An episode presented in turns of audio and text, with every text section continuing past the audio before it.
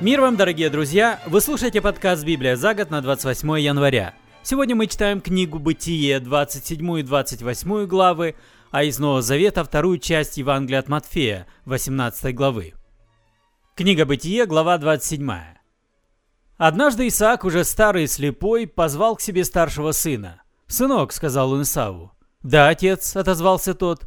Исаак промолвил, «Я уже старый, не знаю, сколько мне осталось жить. Возьми оружие, лук, стрелы и ступай в поле за дичью. Принесешь, приготовишь ее повкуснее, как я люблю, а я поем и дам тебе свое предсмертное благословение». Но Ревека подслушала их разговор. Когда Исав отправился за дичью, она сказала Иакову, «Я слышала, как твой отец велел Исаву принести дичи и повкуснее ее приготовить. Отец поест, а потом перед лицом Господа даст Исаву свое предсмертное благословение. Так вот, сынок, слушай, что тебе надо сделать. Ступай к стаду и выбери двух козлят. Я приготовлю их повкуснее, как любит твой отец, а ты отнесешь ему, чтобы он поел и дал тебе свое предсмертное благословение». «Мой брат Исав весь волосатый», — ответил Аков, — «а у меня кожа гладкая». Вдруг отец меня ощупает. Если он поймет, что я его обманываю, то не благословение меня ждет, а проклятие. Но мать сказала, пусть на мне будет это проклятие, сынок. Ты только слушай меня. Ступай и принеси. Иаков принес козлят, и Ревека приготовила их повкуснее, как любил Исаак. Затем она взяла лучшие одежды Исава, своего старшего сына, какие были в доме, и надела их на младшего на Иакова. Руки и шею Иакова она обернула шкурами козлят, потом дала Иакову мясо и хлеб. Тот вошел к отцу и сказал, «Отец!» «Да, сынок», — отозвался Исаак, — «ты который?» «Я Исаав твой, первенец», — ответил Иаков. «Я все сделал, как ты сказал мне. Э, приподнимись, э, сядь и поешь дичи, а потом дай мне свое благословение». «Сынок», — спросил Исаак, — «как же ты смог так быстро поймать дичь?» Тот ответил, «Господь твой Бог послал мне удачу». «Подойди, сынок», — сказал Исаак, — «да я тебя ощупаю. Точно ли ты Исав?»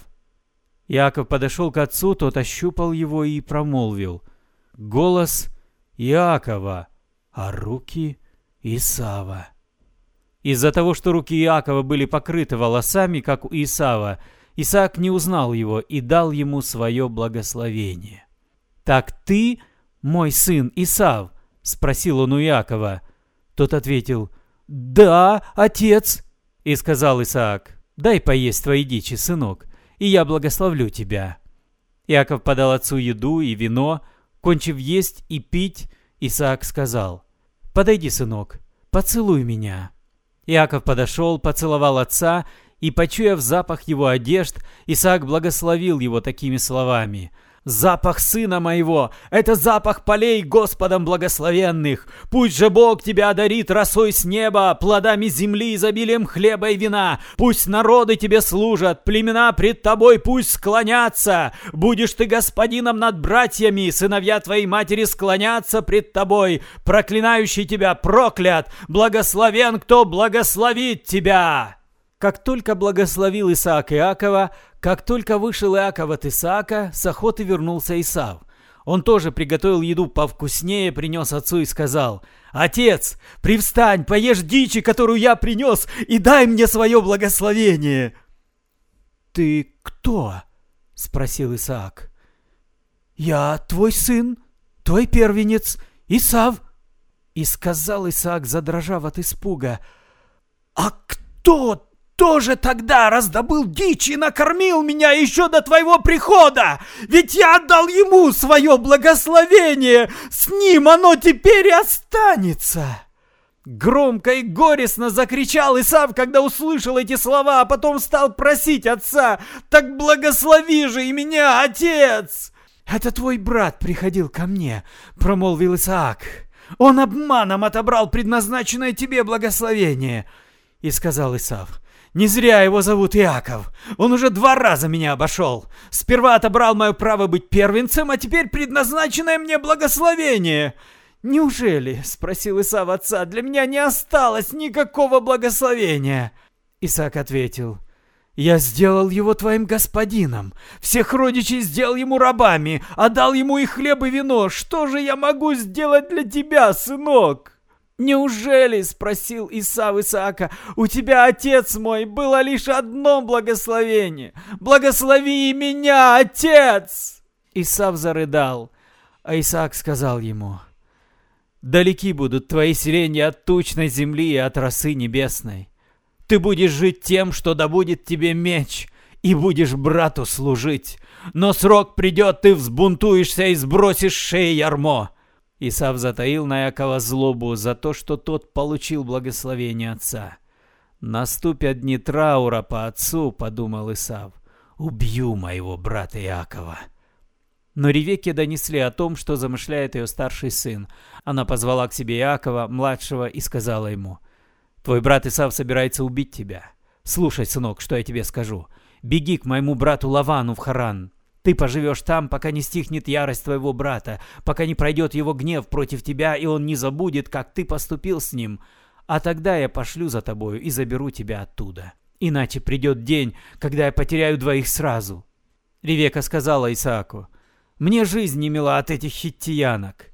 Если еще Иаков женится на местной, на хиттиянке вроде этих, мне и жить не стоит. Глава 28. Исаак позвал Иакова и, благословив его, дал такое наставление. «Хананеянок в жены не бери, ступай в Падан Арам, к Бетуэлу, отцу твоей матери, и возьми себе жену из дочерей Лавана, ее брата. Да благословит тебя Бог Всесильный, да сделает Он твой род плодовитым и многочисленным, чтобы множество народов произошло от тебя, да передаст он тебе и твоим потомкам благословение, данное Аврааму, и ты овладеешь землей, где живешь как пришелец, землей, которую Бог даровал Аврааму». Исаак простился с сыном, и тот пошел в Паддан Арам к Лавану, брату Битуэла Арамея. Лаван был брат Ревеки, матери Иакова и Исава. Исав узнал, что Исаак благословил Иакова и послал его за женой в Паддан-Арам. Узнал, что вместе с благословением отец дал Иакову наказ не брать в жены хананеянок, и что Иаков, повинуясь отцу с матерью, уже пошел в Паддан-Арам. Тогда Исав понял, что невестки хананеянки не по душе его отцу. Пошел к измаильтянам и взял себе еще одну жену, Махалат, дочь Авраамова сына Измаила, сестру Невайота. Покинув Бершеву, Иаков отправился в Харан. Дойдя до некоего места, он остановился, застигнутый ночью, и лег спать, подложив под голову камень. Во сне он увидел лестницу, соединявшую небо и землю. Ангелы Божьи поднимались и спускались по ней. Господь стоял на вершине и говорил Иакову, «Я Господь, Бог Авраама, отца твоего, и Бог Исаака. Эту землю, на которой ты лежишь, я дарую тебе и твоим потомкам. Многочисленны, как песок, будут твои потомки, и расселятся они на запад и на восток, на север и на юг. Благословением для всех народов земли будешь ты и твои потомки. Я с тобой, куда бы ты ни шел, я буду тебя хранить и верну тебя обратно в эту страну. Я тебя не оставлю, исполню все, что обещал». Проснулся Иаков и вымолвил, «Воистину Господь пребывает на этом месте, а я-то и не знал. «Как же страшно это место!» — сказал он в ужасе. «Это же дом Бога, врата небес!» Наутро Яков взял камень, который клал себе под голову, поставил его стоймя, как священный камень, и возлил на него оливковое масло. Место это он назвал Бет-Эл, а прежде город назывался Луз. И дал Иаков такой обет. «Если Бог будет со мной, оберегай меня в пути, подавая мне хлеб и одежду, и если я с миром возвращусь в отчий дом, то Господь станет Богом моим. Священный камень, который я поставил, станет Домом Божьим, и от всего, что ты дашь мне, я буду отдавать тебе десятую часть».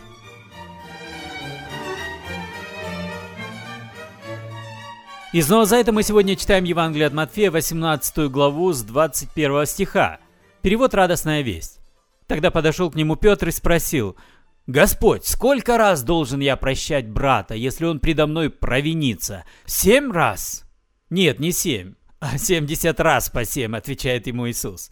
«Ведь Царство Небес вот с чем можно сравнить. Представьте себе, некий царь решил потребовать отчета от своих слуг. Когда начались денежные расчеты, к нему привели одного человека, который был должен ему много миллионов серебряных монет. Так как вернуть эти деньги он не мог, то господин приказал продать в рабство для уплаты долга его самого, его жену и детей и все имущество.